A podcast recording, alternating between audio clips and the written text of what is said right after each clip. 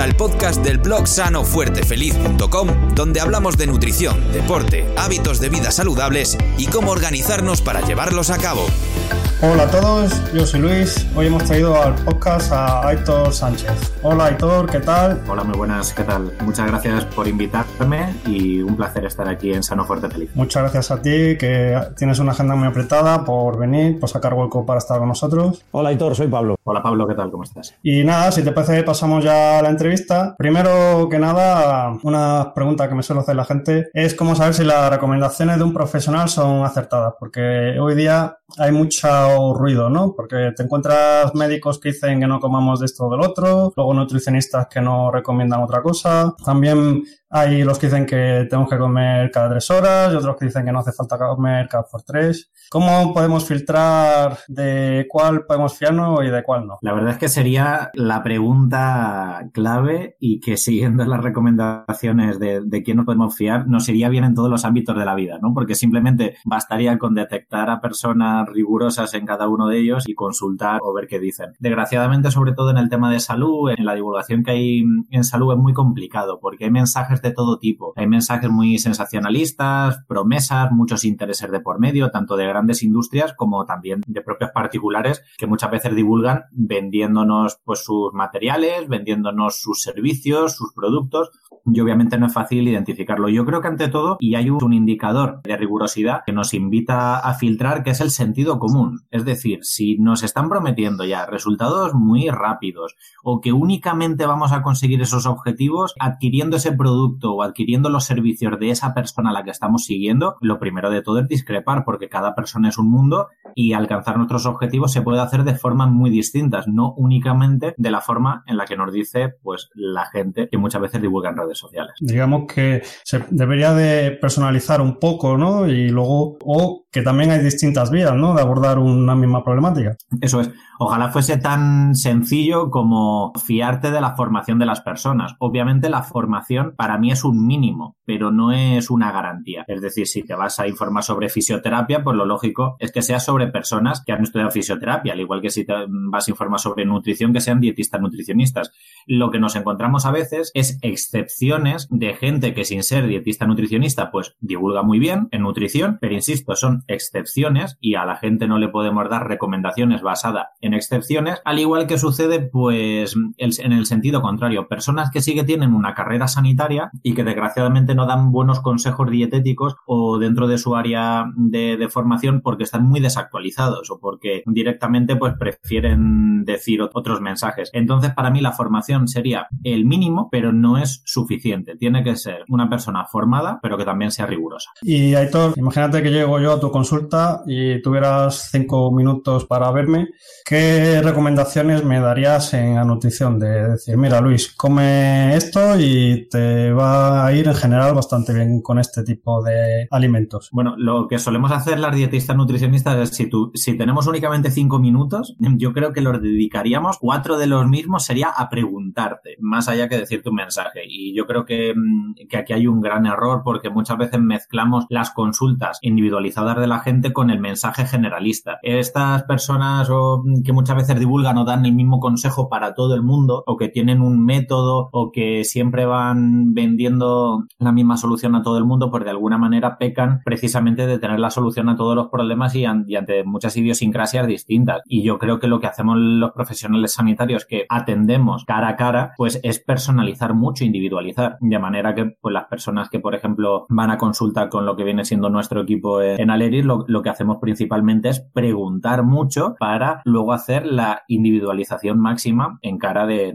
alimentación. Otra cosa ya es divulgar. Si me dijeses, oye, Héctor, si tuvieses cinco minutos en televisión, dirías, para que a todo el mundo le fuese bien. Eso ya sería otra faceta, pero probablemente, pues únicamente me centraría en aquellos aspectos que son robustos a nivel de salud pública. Es decir, le diría a la gente que basase su alimentación en productos vegetales, que intentase comprar materias primas mínimamente procesadas, que el agua sea la bebida de reposición que toma cada día, que intente reducir alimentos ultraprocesados e incluya más materias primas de calidad, porque sin incluyes todo esto, prácticamente tenemos el 80% ganado. Luego, obviamente, hay que individualizar y, conseguir los objetivos de cada persona. Y luego, yo es que escucho mucha gente todo decir, oye, es que este tipo de alimentación que tú me recomiendas es caro, ¿no? Como que parece que comer procesado o alimentos ultraprocesados que es más barato. ¿Tú qué le dirías a esta gente? O sea, ¿comer saludable es realmente caro? No, el problema es que comer saludable a buen precio es complicado porque requiere bastante adiestramiento. No es que sea cara la comida saludable, es que la comida malsana es extremadamente barata, es un opuesto distinto. Muchas veces creemos que el halo de productos saludables, pues como puede ser el salmón, el aguacate, la quinoa, cosas que muchas veces se divulgan, parece que son poco accesibles o que son caras, pero verdaderamente una alimentación saludable no requiere comprar productos caros. Puedes hacer unas selecciones mucho más baratas y que mm, obviamente sean, sean igual de saludables, como puede ser, por ejemplo, sustituir carne por garbanzos o sustituir fuentes de hidratos de carbono más caras o menos pertinentes, por ejemplo, por tubérculos. Yo creo que es un poco lo que intentamos hacer en una consulta de nutrición, también adaptarnos a la realidad y en este caso el bolsillo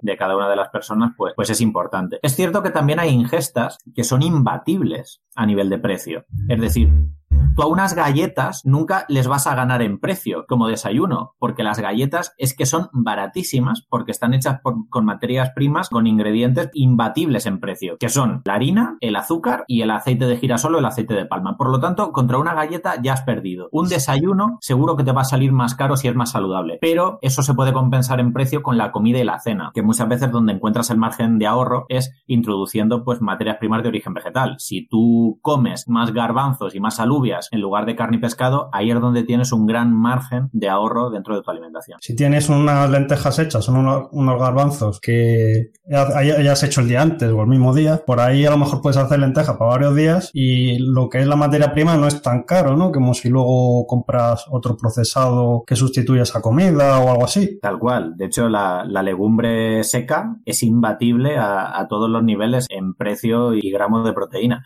y también de alguna manera haciendo ese consejo que has dado de cocinar para varias raciones, eh, estás combatiendo la pobreza energética, porque ya que enchufas la olla express, pues haces ocho raciones en lugar de dos. De modo que todas estas cosas hay que tenerlas en cuenta. Mira, relacionado con esto último que has dicho, Aitor, me gustaría que dieras una serie de recomendaciones para una alimentación más ética y sostenible, ¿no? Que pues hemos hablado de cocinar, ¿no? Cocinar podría ser una manera de poder a la gente que haga su propia alimentación que elija la materia prima y que supone un ahorro por distintas vías. ¿Qué otras recomendaciones se podrían dar, A nivel de sostenibilidad, además, está muy estudiado y, no es nada complicado. Eh, ¿Dónde solemos encontrar los mayores impactos ambientales? Pues sobre todo en tres momentos clave a la hora de producir un alimento. Por un lado, la propia producción. Hay alimentos que son mucho más costosos de producir y de generar que otros. Es de sentido común que generar mm, proteína a partir de carne de ternera es medioambientalmente menos sostenible que si te comes lo que le das a esa ternera para que crezca. Por un lado tenemos esa parte, la producción. Luego está la parte del propio transporte. Si estábamos tomando fruta de Nueva Zelanda, como puede ser un kiwi, va a ser mucho menos sostenible que si tomamos mandarinas de la comunidad valenciana. Es lógico y normal. Y luego por otro lado está la energía que tienes que invertir tanto en el envasado como en la preparación. Si tú vas a hacer un bizcocho y vas a encender el horno, es mucho más impactante que si te estás tomando esos huevos que van en el bizcocho con una preparación mucho menos exigente energéticamente. Y también el tema de los envases. No es lo mismo comprar a granel sin generar más plásticos que comprar todo con monodosis, con packs y también de marcas que abusan del envasado.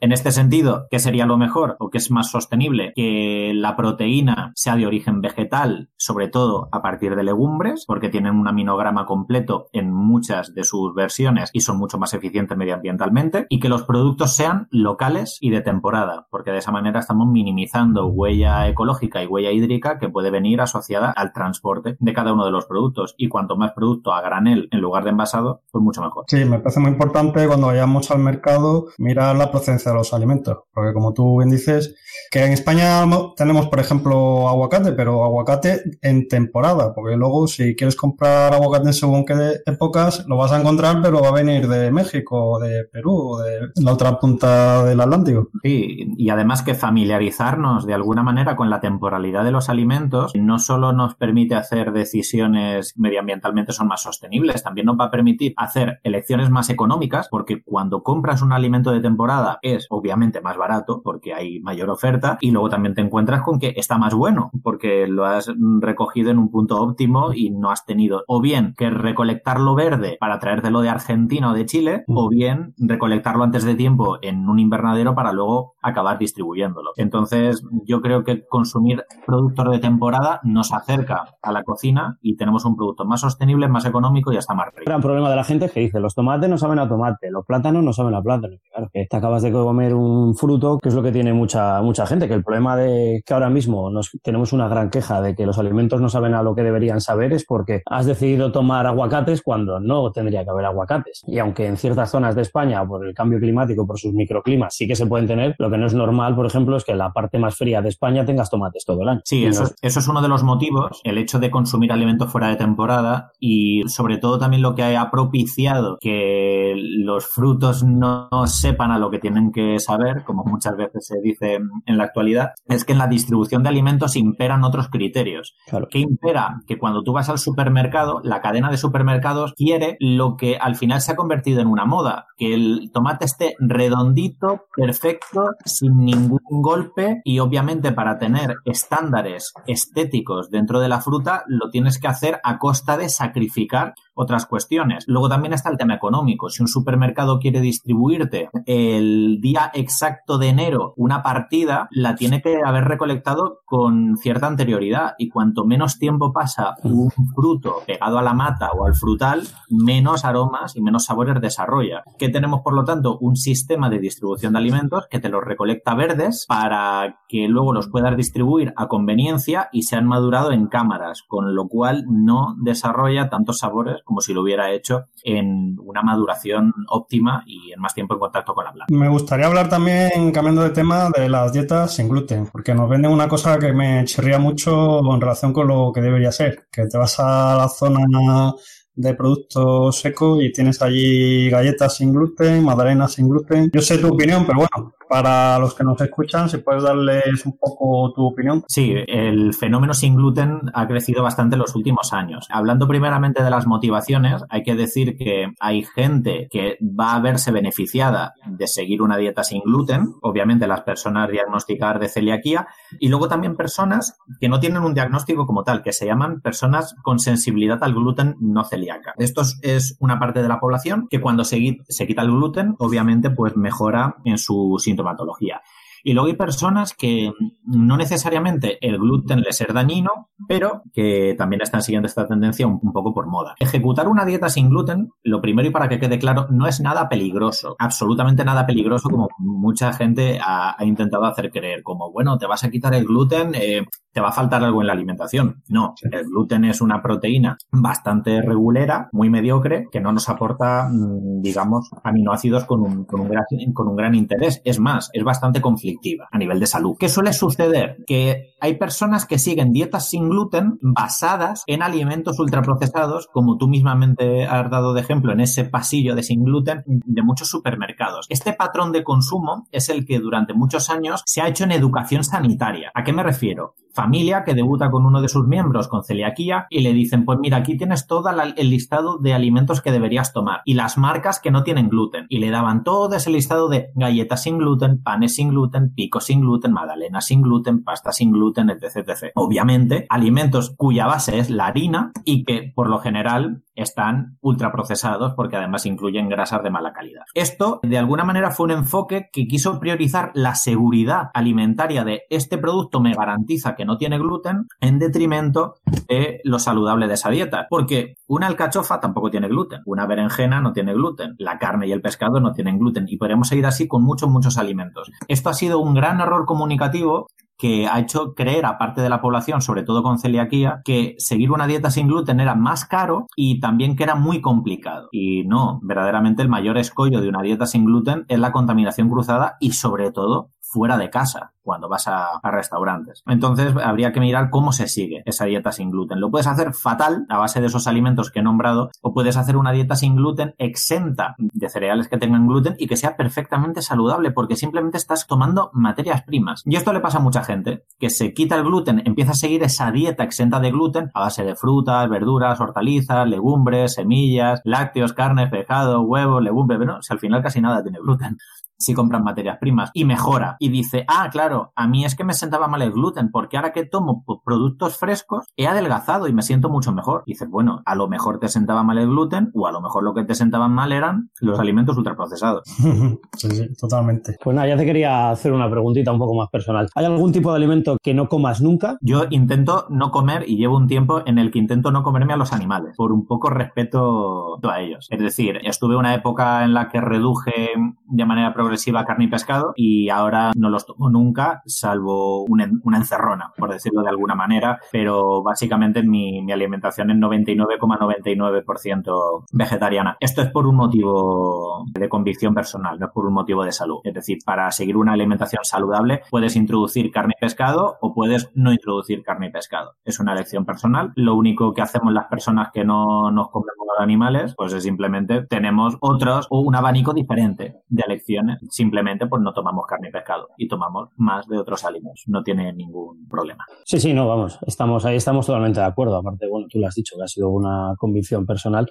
Yo estoy, yo podría llevar una dieta vegetariana, vegetariana, vegana, se me haría un poco más porque los lácteos y, los huevos, el huevo es casi una parte de mi alimentación bastante básica, tomo bastantes huevos, pero puedo ir a comer por ahí a un restaurante o pasar varios días de forma vegetariana. Hombre, me gusta la carne, me gustan los animales, no, no he dado el paso que has dado tú, pero podría hacerlo perfectamente. Ojo, que, como siempre digo, a, mí también me gusta la carne y el pescado. Ya, ya supongo. A nivel, de, a nivel de sabor. Y sobre todo, yo creo que mm, e, este mensaje a mí me gusta darlo mucho desde un aspecto que no tiene que ser dicotómico. No tiene que ser o comemos animales o no comemos animales. Obviamente yo tengo mi convicción ética de que con toda la oferta que hay, mejor no matarlos por capricho, ¿no? Pero a veces a la gente le da mucho vértigo como, ala, dejar de comer carne, dejar de comer pescado, todo de una. No se trata de eso. Ahora mismo lo que pasa en el planeta Tierra es que tenemos un consumo masivo e injustificado de carne y de pescado. Entonces, yo creo que como la mayoría de humanos compartimos que este consumo es excesivo y que les hacemos bastante putadas a los animales para comérnoslos, seguro que cada persona que nos está escuchando lo que puede hacer es un pequeño esfuerzo de reducir esa demanda y poco a poco, pues a lo mejor en el camino, unos quieren llegar más lejos y otros quieren llegar menos lejos. La mayor puta del animal es que le mata para comértelo, ¿no? Bueno, pero la crianza del propio animal, cuando digamos que es estabulado e intensivo, es bastante agresivo. Ahí estamos de acuerdo. A, lo mejor alguno quiere que lo mates antes y, lo menos agresivo es matarlo y, lo que es más agresivo es criarlo y hacerlo vivir en esas condiciones toda la vida. depende alimentar a, una vaca a base de pienso es bastante agresivo. Hace poco me leía el libro, no sé de quién era, el de, el de Michael Pollan, el de... es que no me acuerdo ahora cómo se llama. Uno que analiza la alimentación de una vaca desde todas las opciones, desde las que están a base de pasto a las de pienso. Y bueno, decía que, que hay muchas de las vacas alimentadas a pienso que llegan con el hígado cirrótico. ¿El dilema del omnívoro puede ser? Sí, puede ser el dilema del omnívoro, ese es que, te lo comenté que me había gustado mucho. Pero en cambio, te ponía también por otro lado, el otro punto de vista, ganaderos que, utilizan todo el ciclo y que hacían su rotación de cultivos, tenían sus cerdos, sus vacas, sus gansos, sus gallinas y que veían imprescindible para su propia tierra el tener animales, que estuviese siendo parte de ese ciclo. Sí, de hecho, además, desde un punto de vista de un ecosistema, si miramos de manera egoísta, la explotación de un animal para que contribuya en ese ecosistema puede ser incluso hasta sostenible. ¿A qué me refiero? A que un animal, si lo incorporas dentro de un ciclo de ese propio ecosistema, te puede movilizar materia fecal, puede incluso prevenir incendios, depende de, de cómo utilices ese pastoreo. Es decir, el debate de explotar o no a los animales es diferente, porque eso nos da para una entrevista casi independiente. Sí, sí, sí. Pero lo que creo que es incontestable es que eh, ahora mismo la explotación intensiva de animales no nos está produciendo ni los productos más saludables ni tampoco los más éticos. Sí, nosotros aquí hemos recomendado que si se use alimentos de origen animal, que sea criado sin libertad, que sea de manera que se haya sido una cría, que el animal haya no sufrido, digamos. Como decías tú, que no sea un animal que diga, por favor, mátame. Sino que se ha creado de una manera ética, digamos. Sí, dentro de lo que cabe, lo menos maltrato animal que pudiéramos claro, claro. entender. Y una pregunta, Hitor, algo que no que tú comas o no comas, algo que recomiendes no comer bajo ninguna circunstancia. Yo creo que en general todos los alimentos ultraprocesados ahora mismo están en el, en el foco de, de atención porque mm, es complicado elegir uno, pero si tuviera que elegir uno que sea problemático, y no es porque sea el causante de todo, sino porque creo que reúne ciertas circunstancias que lo hacen más peligroso, serían los refrescos. Los refrescos, a diferencia de otros alimentos malsanos, se beben y cuando tú bebes un alimento malsano, puedes abusar de él mucho más. La gente no llega al nivel de abuso de los donuts o de los croissants y de las napolitanas al nivel que puede llegar de adicción, por ejemplo, con una Coca-Cola. La Coca-Cola puede enganchar a la gente, la toma en cantidades mayores, estamos metiendo también el efecto de un azúcar que genera unos de glucemia mucho más exacerbados, esa dependencia que muchas veces se crea, la percepción de no estar consumiendo tanta cantidad de azúcar como estás metiendo. Entonces, si, si sumas todo, la peligrosidad del abuso que se puede hacer de los refrescos es mucho superior al de la pantera rosa. Entonces, si tuviéramos que poner en orden de prioridad al enemigo público número uno para la salud, desde el punto de vista estrictamente nutricional, yo diría que los refrescos. Y si metemos otros condicionantes,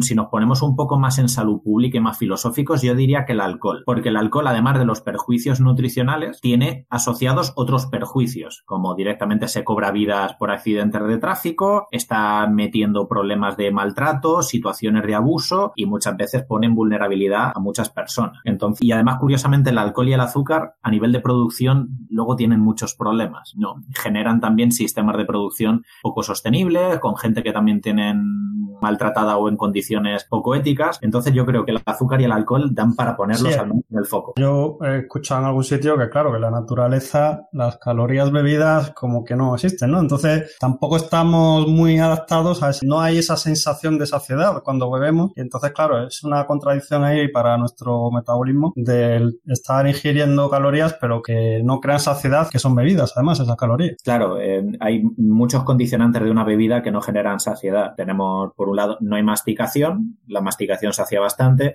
a nivel de peso no estás incluyendo peso extra más allá de la propia bebida, por lo tanto no hay tanta saciedad, está exento de los nutrientes más saciantes como puede ser la proteína, es decir, beberte un refresco, te lo pimplas en un pestañeo y como ha pasado a muchos adolescentes que a lo mejor se han criado bebiéndose dos y tres vasos de Fanta o de Coca-Cola en cada una de sus comidas. Yo creo que hay un poco de buenismo en la dietética. Es decir, creo que, que nos toca ir un poco con cuidado porque o explicas todo lo que se dice o se puede tomar como dogma o todo el mundo lo toma por el lado malo. Entonces estamos pegando un poco de ir con pies de plomo. ¿Qué te parece esta sensación que tenemos Luis y yo? Bueno, es que eh, por un lado está bien ir con pies de plomo porque estamos dando mensajes que muchas veces son muy malinterpretables y aunque lo hagas con la mejor de tus intenciones, la gente los puede ejecutar mal. Hay que tener en cuenta que en nutrición siempre hay una cosa que quizás es única respecto a otras ramas de la salud y es que en nutrición cuando tú recomiendas algo, la gente hace ese algo para dejar de hacer otra cosa.